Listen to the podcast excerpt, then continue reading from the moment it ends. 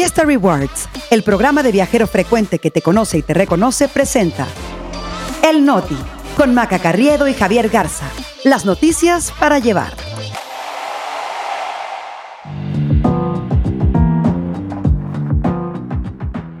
Es lunes 28 de agosto. Yo soy Maca Carriedo. Yo soy Javier Garza. Este es El Noti. Y nosotros Aquí estamos. Regreso a clases marcado por la incertidumbre de los libros de texto. La gira de las corcholatas ha llegado a su fin. FIFA suspende a Rubiales por beso forzado a Jenny Hermoso.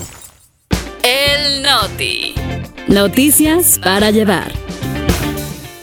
Caminito de la escuela, porque quieren aprender. Van todos los animales y estamos empezando la semana a ritmo de caminito de la escuela, Javi. Todo vuelve un poco a la normalidad los últimos días de agosto y tenemos que ir entrando en modo fiestas patrias y Halloween, ¿no? Ya casi modo navideño, Maca. Regreso a clases, por supuesto, y todo esto mientras se calienta el ambiente electoral. Ya vamos a estar hablando de eso. Exactamente, que ambiente electoral y Halloween, pues es casi este, la misma fiesta. Si ustedes son niños que van a la escuela en este momento y nos van escuchando porque los llevan sus papás, por favor, sean fuertes, suerte en la escuela. Este, quizás se van a librar un ratito de los libros de texto, Javi. Pero nada más un ratito y también vamos a ese tema en un momento. Por cierto, díganles a sus papás que ahorita que se paren en el semáforo le pongan las cinco estrellas, porque así es como se le va a enseñar al algoritmo de Spotify a contar mejor la audiencia y no esconder las recomendaciones a los podcasts de noticias más escuchados, de los cuales conocemos algunos. Exactamente. Bueno, y esperamos que estén arrancando mucho mejor la semana que Checo Pérez, que ayer se le escapó el podio en el Gran Premio de Países Bajos, ya estaba, pues digamos que saboreando ahí la burbuja cuando resulta que por exceso de velocidad en pits lo castigaron con 5 segundos y lo mandaron a cuarto lugar. Nada para el checo este fin. No, pero bueno, por lo menos le queda el premio de consolación de lo que pudo haber sido.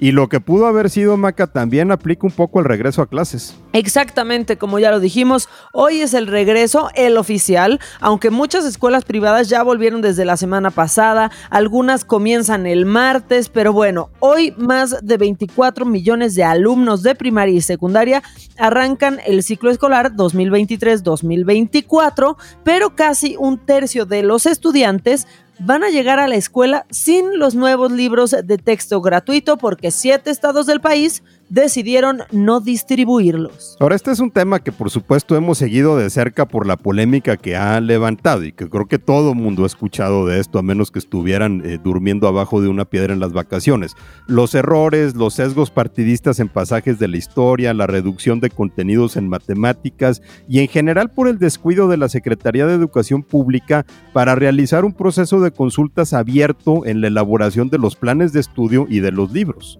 Y hay que decirlo, esta falta de apego al procedimiento que exige la ley pues fue lo que sustentó los amparos que presentó la Unión Nacional de Padres de Familia en juzgados federales y las controversias constitucionales que los gobiernos de Chihuahua y Coahuila llevaron a la Suprema Corte de Justicia de la Nación. Tanto jueces de distrito como los ministros otorgaron suspensiones para que no se repartan los libros, pero la SEP dice que eso qué, que de todas formas los van a distribuir. Aparte hay que decir que además de Coahuila y Chihuahua, que ya fueron a la corte, en otros cinco estados, Querétaro, Guanajuato, Jalisco, Nuevo León y Aguascalientes, las autoridades anunciaron que no los van a distribuir hasta que concluyan estos litigios. Ahora, que si viven en estos lugares, ahí se van a usar los libros del ciclo anterior y en muchas escuelas los libros se regresan cada ciclo para reusarse, en otras se ha pedido a los alumnos que devuelvan los que tenían para volver a repartirlos, pero también cuidado porque ya salieron algunos gandallas que se quieren aprovechar de la situación vendiendo libros de texto basados en Facebook, lo cual es ilegal no caigan en la trampa, si no tienen los libros, eh, estos se pueden descargar gratis en PDF. Exactamente. Mientras tanto, pues hay que decir que continúa la circulación de mentiras, ¿no? En torno a estos libros. Algunos grupos que se oponen se están colgando de este tema de la educación sexual, ese que según los expertos es de los pocos donde sí estos libros están dando en el clavo en la forma en que abordan los temas como diversidad y orientación. Ese era uno de los puntos positivos, ¿no? Y pues se sumaron estos grupos ultraconservadores y pues acabaron quemando libros en Chiapas, por ejemplo, ¿no? Sí, y de ahí es en donde ha, estado circulando muchas de las mentiras en torno a esto. Una de las más recientes que circula en redes sociales presenta el ejemplo de una sexoservidora preocupada por el aumento de trabajadores transgénero y advierte que esto viene en uno de los libros de segundo de primaria, lo cual es completamente falso. Seguramente ya les llegó en WhatsApp, no lo compartan porque es, no es cierto. Por un lado, en segundo de primaria todavía no se da educación sexual. Por el otro, ese pasaje es parte de un libro de segundo de secundaria para adultos. Eso viene así desde hace años y nadie se había quejado. Entonces, tampoco se trata de que cada grupo lleve agua a su molino con mentiras, porque entonces demeritan toda la discusión. Esto seguramente va a seguir siendo tema en toda la semana, Maca, pero ahora tenemos que pasar a esta noticia que pensamos que no llegaríamos a dar, pero por fin ocurrió. Los recorridos de las corcholatas llegaron a su fin tanto en Morena como en la oposición, porque hoy comienzan los periodos de encuestas con los que se van a definir a los que van a contender por la presidencia de la República, tanto en Morena como en el frente opositor y todavía la incógnita de qué va a pasar con Movimiento Ciudadano. Pero antes hay que comentar, Javi, cómo estuvieron los cierres. A ver, Claudia Sheinbaum tuvo un evento masivo el sábado en el Monumento a la Revolución en la Ciudad de México. Ahí presumió que lleva un año arriba en todas las encuestas, cosa que es cierta. Y se vio lo de siempre, Javi, acarreos, reparto de propaganda y demás. Pero también se viralizó un video eh, en donde pues se ven a simpatizantes de Claudia agarrarse del chongo eh, con elementos de la policía de tránsito. Algunas versiones dicen que, esta, que este pleito fue porque no dejaban a los simpatizantes pasar por una calle cerrada. Ahora, después de ahí se fue a Veracruz, volvió a decir que estaba convencida de que iba a ganar la encuesta. Marcelo Ebrard, por su parte, cerró en la Arena Ciudad de México en un evento que se transmitió por streaming y que según el equipo de Ebrar juntó a más de 200 mil personas, también se notó el acarreo, el reparto de artículos con la cara y el nombre del ex canciller. Sí, y ahí dio una repasada, ¿no? Porque sin mencionar a, a Claudia Sheinbaum, eh, a quien en días pasados pues acusó de usar toda la estructura de la Secretaría del Bienestar a su favor, digamos que el ex canciller sí insistió en que él representa el anhelo de las personas libres. Se fue en bochito y todo con su esposa Rosy y subió eso también, porque ya ves que quieren que nos sorprendamos con ellos haciendo cosas que hacemos todos, todos los días, como manejar, Javi. Sí, de repente ellos piensan que ser persona normal resulta extraordinario. Ahora, bueno, también otras corcholatas, Manuel Velasco cerró en la Expo Santa Fe de la capital, pues, eh, digamos que acorde a que él es el más fresa de los candidatos. Adán Augusto en el Monumento a la Revolución, en donde presumió que fue la corcholata con más kilómetros recorridos. Fernández Noroña en Zacatecas, la tierra de Ricardo Monreal, mientras que Ricardo Monreal cerró su gira en Tlatelolco eh, con un duro reclamo sobre la ausencia de piso parejo en la contienda. Ahora, Manuel Velasco, yo creo que hubiera estado más padre que cerraran el concierto de RBD en El Paso, Texas. Ese ha sido el mejor contenido que ha subido en toda esta campaña, que no es campaña, Javi. Y luego del otro lado, Mac, en el caso de la oposición, Xochitl Gálvez cerró en Mérida, Yucatán. Por primera vez se vio a la cúpula del PAN apoyándola. Dijo que el bloque opositor debe recuperar el gobierno. Beatriz Paredes dejó en claro en el último foro regional en Mérida que no va a declinar en favor de Xochitl Galvez dijo eh, que aunque había estado recibiendo presiones. A mí me gustó, ¿eh? No, no sé qué pienses tú, me gustó el último foro en, en, Mérida, me gustan estas dos mujeres a las que, pues, la verdad es que cuando hablan sí dan ganas de escucharlas, me gusta que no se atacaron y pues a ver, ahora sí, aquí no hay que decir que gane el mejor, pero pues ganará la mejor estructura de los partidos. Ya vamos a estar platicando en la semana cómo va la elaboración de las encuestas. También eh, se movió algo en Movimiento Ciudadano porque el presidente López Obrador estuvo en Nuevo León, elogió a Samuel García. Sabemos que Samuel trae pleito con el Congreso local dominado con el PRI y por el PAN. Eh, dijo López Obrador que es su corcholata favorita de Movimiento Ciudadano y quizá por eso Samuel García había sido uno de los que estaban en contra de que Movimiento se uniera al frente opositor. Pero a ver, dentro de los naranjas hay dos eh, corrientes que son muy claras, ¿no? Sí hay quienes ven posible y que incluso quieren respaldar a Xochitl en el 2024 y hay otros que de plano no quieren tener ni un gramo que ver con, con el frente, ¿no? En ese grupo está justamente Samuel García, pero por otro lado, pues está también Enrique Alfaro, Javi. Y esas son justo las grillas de las que platicábamos el viernes, que es lo que traen a, a, Movimiento Ciudadano pues medio descolocado y pues un poco en la incertidumbre porque sí pudieran ser un fiel de la balanza en la elección de 2024. Pero ya fue mucho de corcholatas, de taparroscas, mejor hay que hablar de lo realmente importante que es Taylor Swift. Este, y también sobre todo con ello vino pues una mega estafa que le hicieron a 450 Swifties. Antes, déjame decirte Javi, que la Ciudad de México estaba completamente atascada de, de Swifties por todos lados, los que ya habían ido a los conciertos, los que apenas iban, todo mundo con sus brazaletes. Y yo creo que el fin de semana hubo más Swifties que católicos en, en la Ciudad de México y eso ya es decir. Pero bueno, en redes sociales comenzaron a circular distintos testimonios de gente a la que le habían visto la cara, pero hubo uno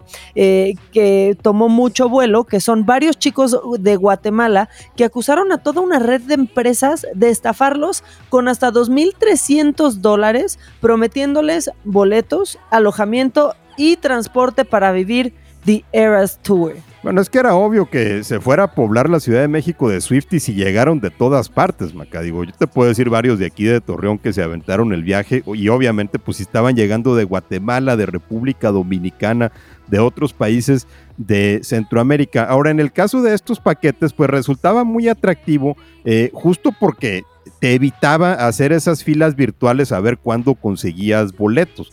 Total que estos chavos, pues ahora sí que sí salieron de Guatemala para entrar a Guatepeor porque la estafa presuntamente cometida por la empresa Global W México Producciones consistió en la venta fraudulenta de las entradas a la agencia de viajes One to Travel Group.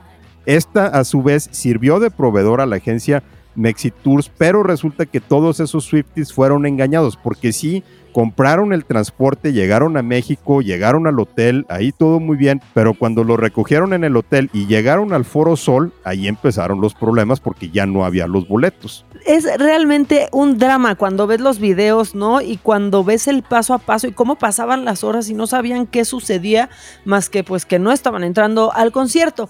National Travel Antigua, la agencia de Guatemala que hizo convenio con la empresa mexicana, dijo que se dio cuenta de esta situación desde el jueves 24 cuando los boletos que les entregaron a sus primeros clientes no pasaron el tercer filtro de seguridad en el Foro Sol, pues les habían dado boletos clonados. Ahora, Javi, sí hay que decirlo, ¿no? Si compras boletos, ¿no? A una empresa, a una persona, la posibilidad de que sean falsos es altísima. O sea, a menos que no los compres en la plataforma oficial, la realidad es que tienes un 99% de probabilidades de que te vean la cara y le estás comprando pues a un delincuente. Claro, y es que esto era el atractivo de esos paquetes, ¿no? Que te estaban ofreciendo los boletos y pues ahí todo el mundo se fue en la finta cuando pues resultaba claro que la, la altísima demanda de los boletos pues hacía muy fácil la estafa. Total, eh, que este grupo pues se quedó sin entrar a Taylor Swift, nada más vinieron a México de Oquis. También hubo otro grupo de República Dominicana